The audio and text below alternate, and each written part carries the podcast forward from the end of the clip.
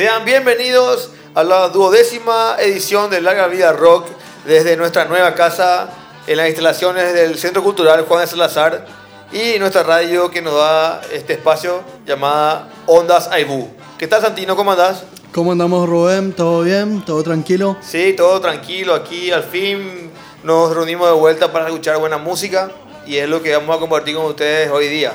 Sí, ¿vos, vos qué tenés preparado, Bencho, para hoy?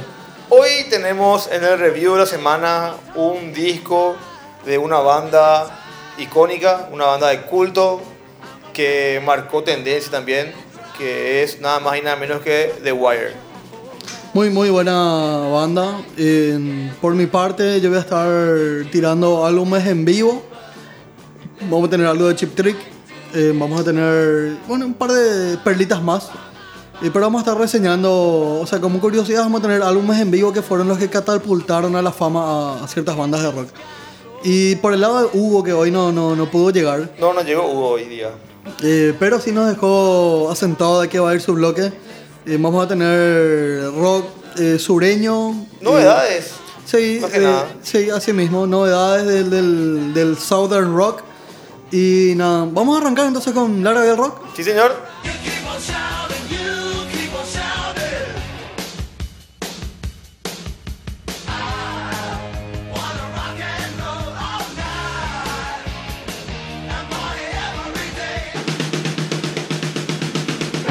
Arrancamos eh, este primer bloque LBR con la reseña al álbum que marcaron de alguna forma no solamente nuestras vidas, sino también eh, el- el- la dirección que tomó el rock and roll desde los años 70 en adelante. Y esta vuelta le toca nada más y nada menos que a The Wire, una banda que inició con la primera oleada de punk de la mano de, de Sex Pistols, Ramones, de Damned, de Clash.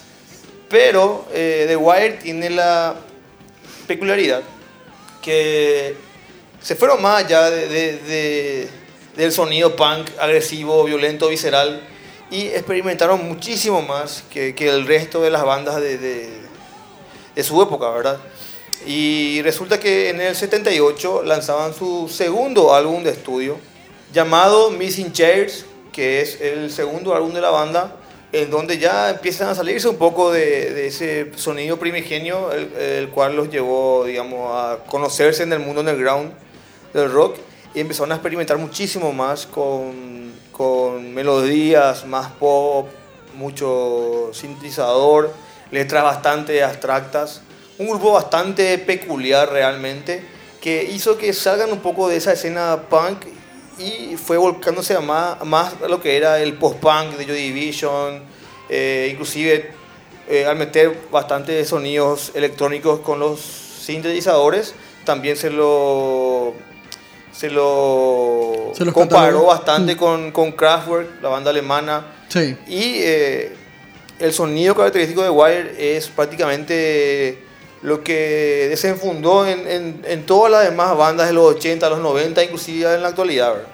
Sí, justamente, eh, ya que haces mención, algo que siempre se le da a, a Wire es que ellos están catalogados como banda, una de las primeras bandas de post-punk, antes de que se pueda acuñar el término realmente como lo fue con Joy Division, y también del art punk, que era una corriente, justamente lo que vos mencionas ahora, que te- eh, digamos que geométricamente expandían el sonido y todo lo que se podía hacer con, con el sonido punk a otros niveles, de modo que no era el, punk tradicional después de ese segundo álbum por lo menos. Así mismo, Santino. Y eh, este álbum es bastante, eh, digamos, preponderante para el sonido del, del indie, del, del rock indie que, que prevaleció durante los 80 y los 90, inclusive entrado a los 2000, eh, por el hecho de que experimentaban bastante. Y eh, eh, es por eso que hoy justamente lo estamos trayendo a colación aquí en La Vida Rock. Vamos a recordar, como dijimos ya, su segundo álbum, que es una mezcla de- del punk ese que nació en los 70 con sintetizadores, eh, melodías pop y también eh, letras muy, muy extrañas. Para, eh, decime si tenemos. Para ese álbum que vamos a estar reseñando hoy, de Missing Chairs, ¿quiénes, estaban, ¿quiénes componían la, la banda, Bencho? Sí, Santino, la, la banda estaba conformada por Graham Lewis, Robert Gray y Matthew Sims. Y eh, teníamos como cabeza, como, como, como, Como referente. como referente, como el, el- el letrista, el, que congeniaba todo, al señor Colin Newman. El álbum estaba conformado por eh, 15 canciones. Yo realmente intenté comprar ya varias veces el vinilo a través de internet, pero el precio que ofrecen es bastante saladito. Pero bueno, atendiendo a que es un- una banda de culto, un disco muy extraño, que es preponderante para, para toda la corriente del rock que vino después, eh, se entiende también que tenga el Que precio tenga ese valor. Así mismo. Eh, está compuesta, como ya dije, por 15 canciones, eh, de las cuales hoy vamos a escuchar tres. Vamos a escuchar las tres canciones del medio, digamos, para que se den un poco cuenta de, de- de lo tan variado que es el sonido de la banda y van a apreciar que, que es, es un sonido muy fresco para ser del año 78. Y puedes comparar con cualquier otra banda de la actualidad y te vas a dar cuenta que tiene mucho de, de- de- The Wire. Un, un álbum adelantado a su época. Así mismo, y sigue sonando fresco. Es un discazo de, de punta a punta, así que está más que recomendado para todos los seguidores de LBR. Si tienen tiempo, escúchenlo completo que van a quedar pero maravillados. Y hoy vamos a estar escuchando las canciones eh, 9, 10 y 11, una tras otra, que sería, la 9 es Mercy, la 10 Outdoor Minor, y cerraremos con el clasicazo que para mí es el mejor tema del álbum, que es I Am The Fly. Ok, vamos a estar con música entonces. Sí señor, así Primer- suena The Wire en LBR. Vamos.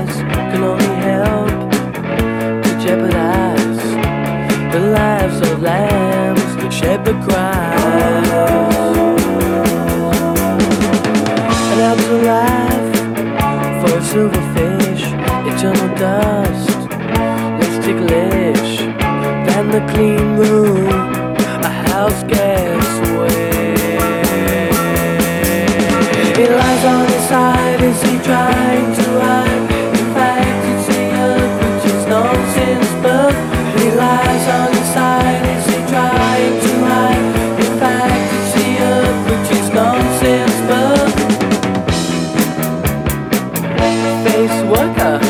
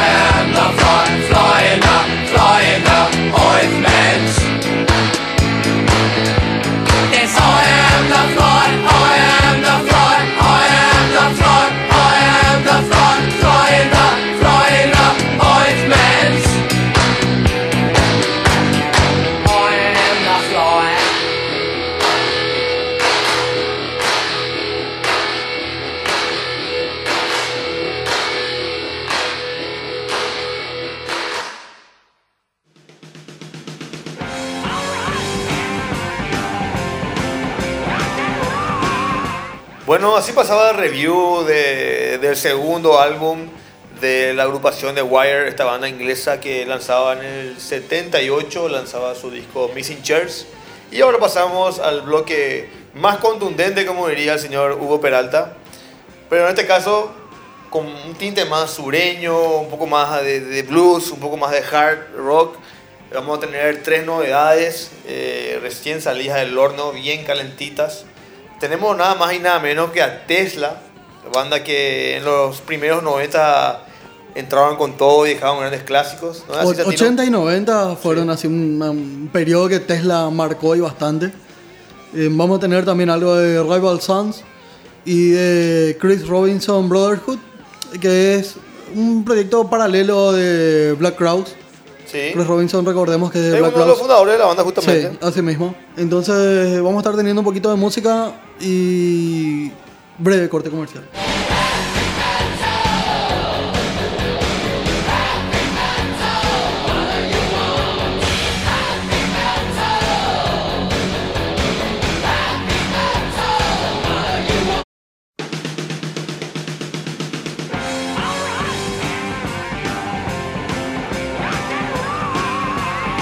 Bueno, continuamos con más Larga Vida Rock, dándole hincapié a los nuevos lanzamientos de bandas con tinte de hard rock, blues y, y- y rock sureño.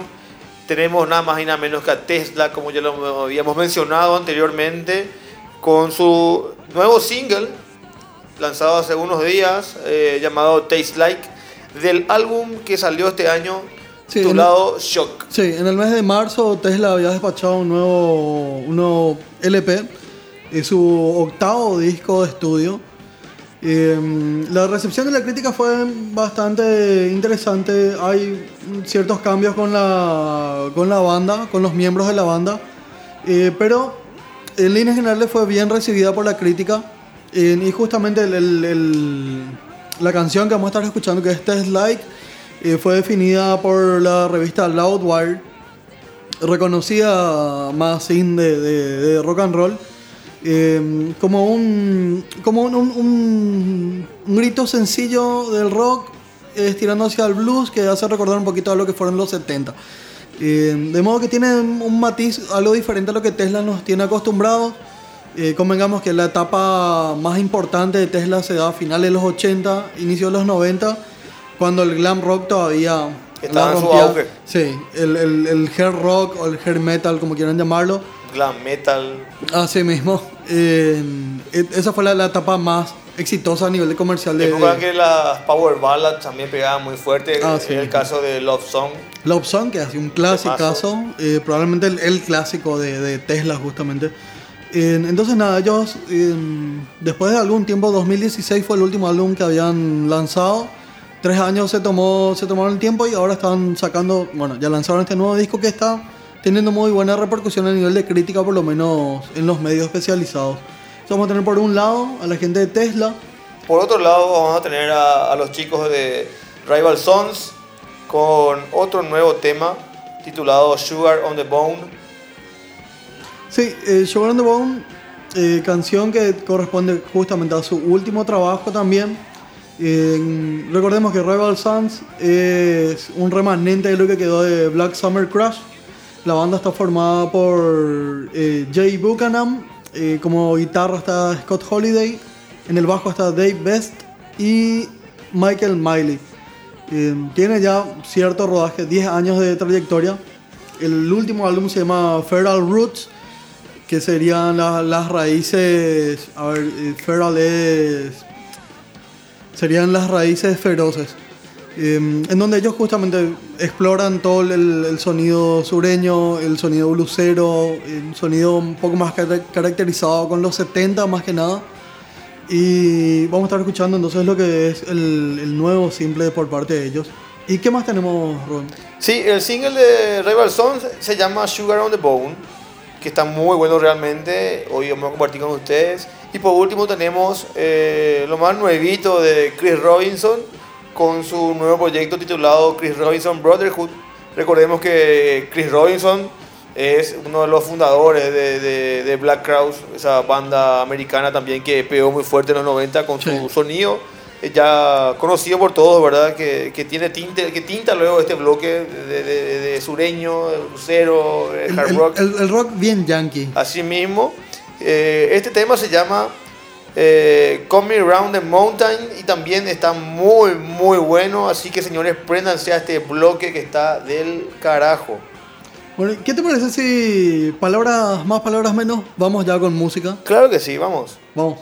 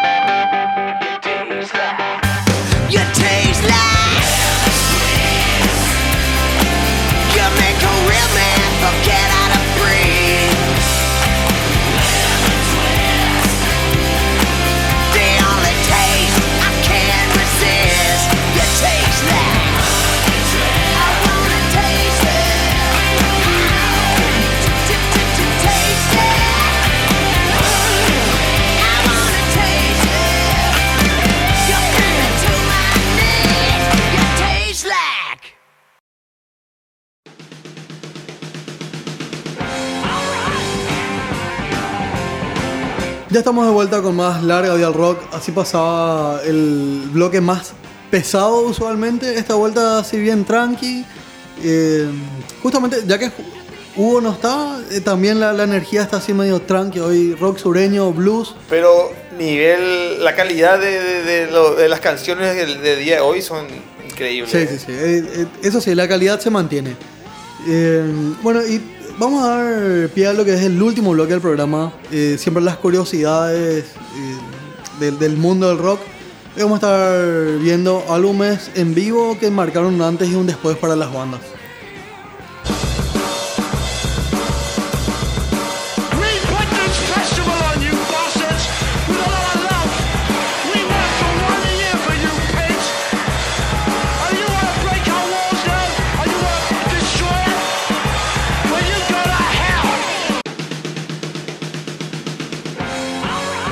Bien, como mencionábamos anteriormente, álbumes en vivo hay miles. Todas las bandas en algún momento tienen su, su, su reseña en vivo, su esto es lo que somos nosotros en el escenario. Hay muchos discos icónicos, eh, qué sé yo. Yo recuerdo por ejemplo la live de Kiss, eh, From the Moody Banks de Nirvana, eh, Familiar to Million de Oasis. Tener Made in Japan de Deep Purple, Sí, eh, sí, sí, cantidad de discos en vivo. Y yo creo que, que, bueno, no sé si actualmente, pero eh, la música siempre se, se midió por la calidad de- del sonido de la banda en vivo. Sí. Que- AC/DC también tiene un par de en AC/DC vivo que también son. tiene. Que de hecho que, que por ese lado es que los discos en vivo de repente sí eh, son álbumes que uno tiene eh, como para medir qué tan grande puede llegar a sonar la, la banda en, en- en estadios o, o en un teatro. Sí. Y es diferente, a, obviamente, escucharlo en, grabación, ¿verdad? Pero mismo. ahí uno reci- recién se da cuenta de la calidad que puede llegar a tener la banda, ¿verdad? Sí, y, eh, ya que hace mención de, lo que es, cómo es una banda grande o no en, fuera de estudio, eh, Grateful Dead, por ejemplo, es una banda que tiene así, pero una cantidad importante de álbumes en vivo y cada uno de ellos es, es invaluable para un coleccionista de la buena música porque siempre hay algo diferente en lo que proponen en sus conciertos. Eh, qué sé yo, si, si en, en un concierto hay una canción en donde hacen un jamming de una canción, en el siguiente esa pasa como versión de estudio y en otra canción se despliega todo el talento de los, de los músicos. En, en esta ocasión vamos a estar viendo tres álbumes, en dos álbumes que como habíamos mencionado, catapultaron al éxito y los llevaron hacia el super estrellato a, a- a artistas.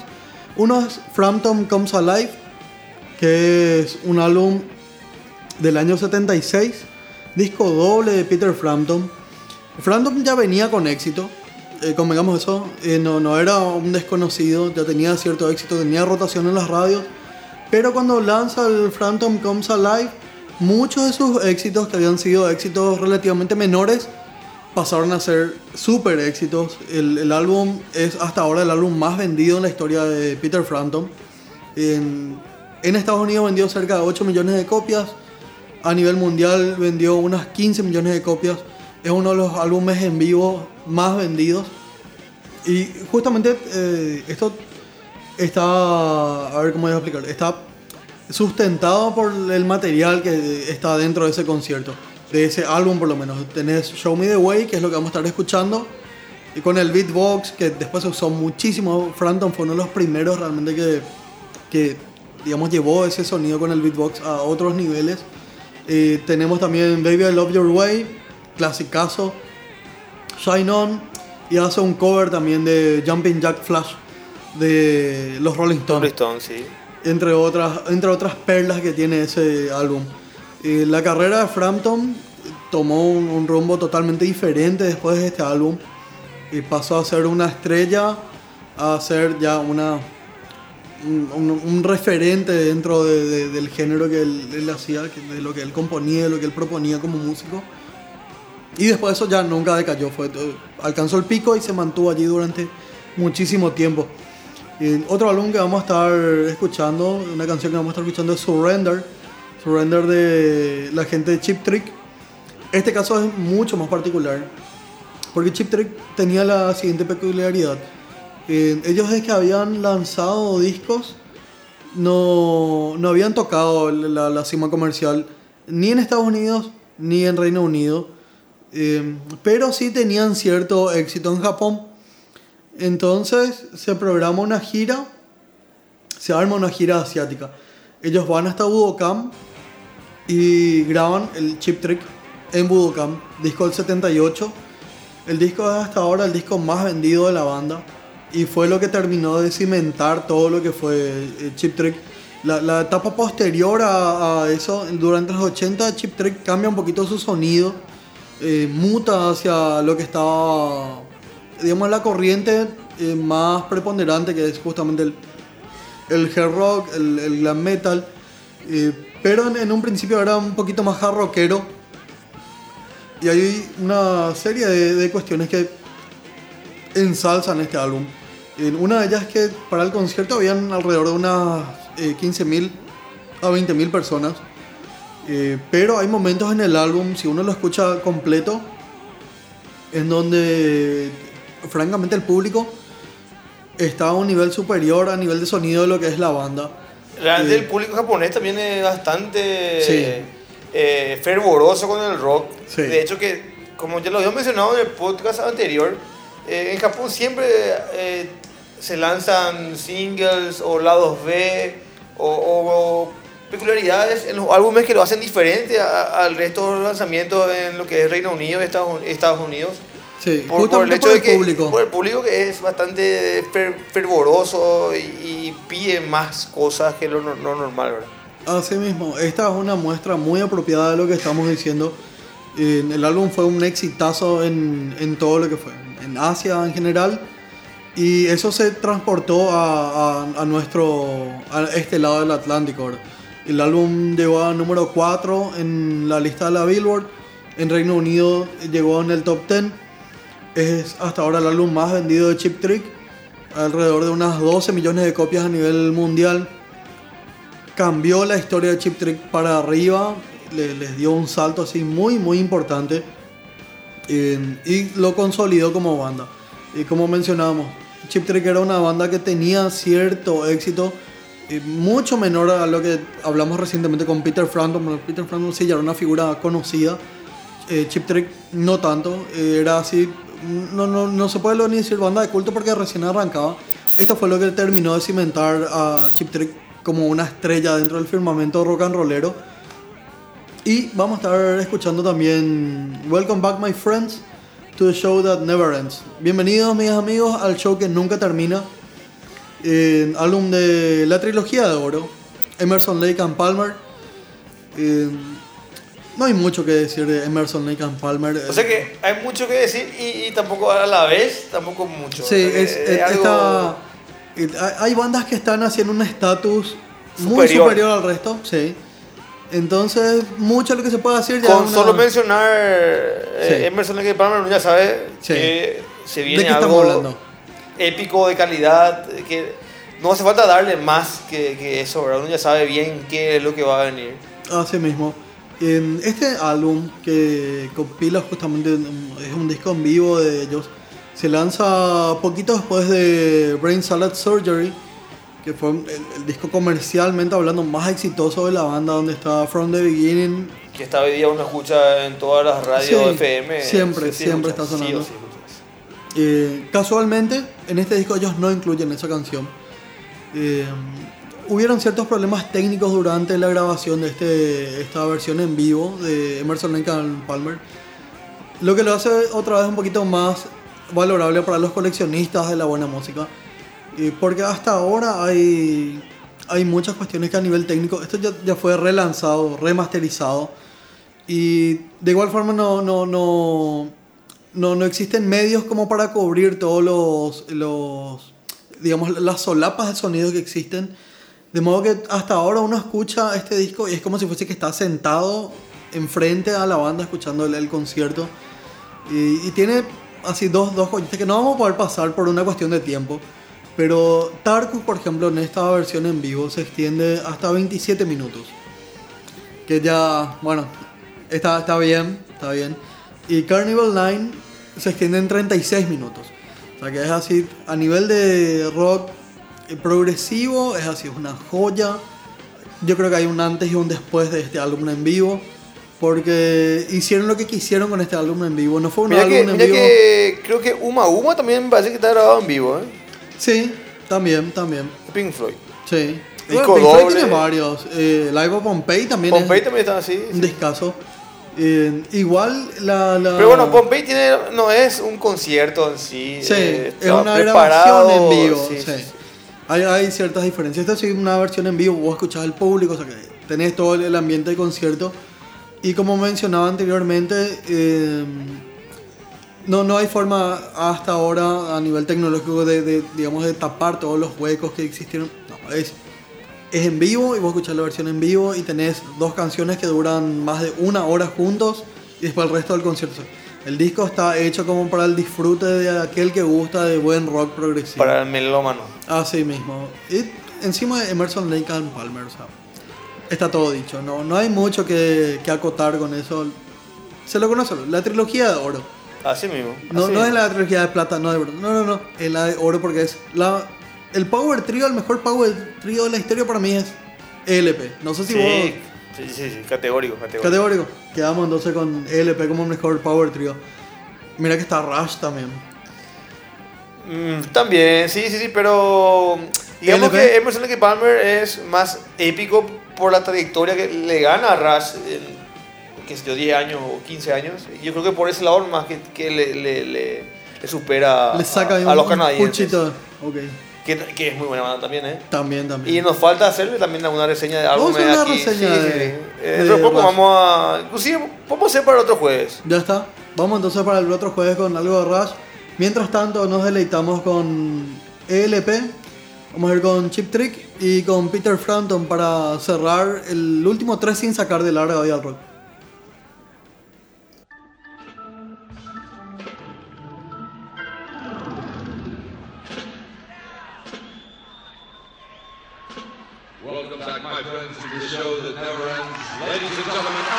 Lake, and Oliver.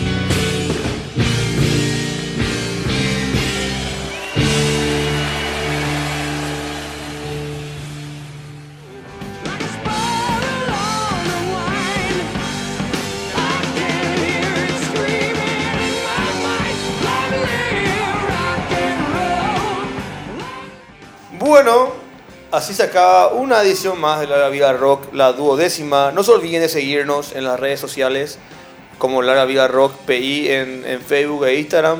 También nos puede seguir a través de, de SoundCloud, de Onda Onda Haibu.